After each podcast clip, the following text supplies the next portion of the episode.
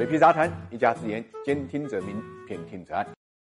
赠人玫瑰，手留余香。每年呢，福布斯都会搞一个慈善榜，主要是呢罗列一下过去一年中国企业家或者企业呢在公益慈善领域方面的现金捐款情况，然后呢编制出来。每年呢有一百位入选者，今年呢他已经是十二次发布了。这一次入围的门槛呢是一千三百万，也就是说至少捐赠达到一千三百万才能入选，远远高于去年的五百万门槛。今年上榜的现金捐赠总额呢已经到了一百七十。三点一亿，跟去年的一百零三点八亿相比啊，应该有百分之六十六的增幅。同时，这也是在二零一一年和二零一七年以后啊，第三次呢突破一百亿。捐赠的方向主要是教育、扶贫和医疗。从上榜的企业来看呢，房地产、金融跟互联网呢排在前三位。从区域上来看，广东、北京和上海是捐赠最多的地区。上榜总额最高的是许家印，四十二点一亿，排在第一。美的创始人何香建是十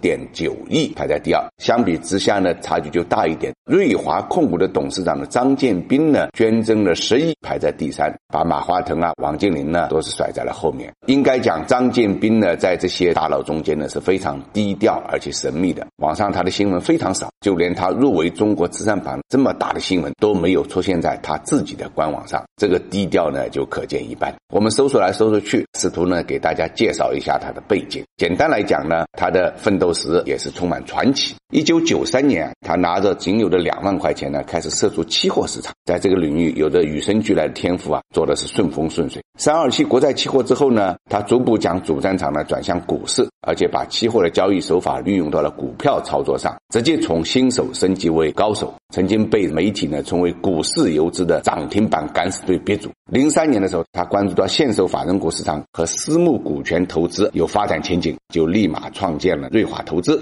直接从炒股啊华丽转身呢，成了一个机构投资家。零六年，他主要就做定增。到一七年的时候啊，瑞华投资啊参与上市公司定增了三百次，投资了五百多亿，一度成为市场定向增发的王牌机构。公开资料显示呢，他在新中基、华卢恒生、中铁二局这些定增项目中间呢，都获得了百分之两百以上的投资收益。应该讲，他是抓住了一个非常好的时间窗口。现在再做定增，恐怕呢就只能是替人付学费了。这就正好应验了那句话：先知先觉啊，吃肉；后知后觉呢，就刷碗了。张建斌啊，在发展事业的同时呢，一直在做慈善。一三年的时候啊，他就来到紫光阁呢，受过总理李克强的接见。新闻联播呢，还对对此进行了报道。他现在做的捐款最大的一笔呢，就是去年七月，瑞华控股呢和张建斌一起出资呢十个亿，建立了江苏瑞华慈善基金会，是江苏省内啊原始基金规模最大的慈善基金会，主要呢还是用于教育、医疗、扶贫这几个方面。不过，虽然他做慈善美名天下，但是员工爆料呢，老板还是很抠的，员工待遇也一般，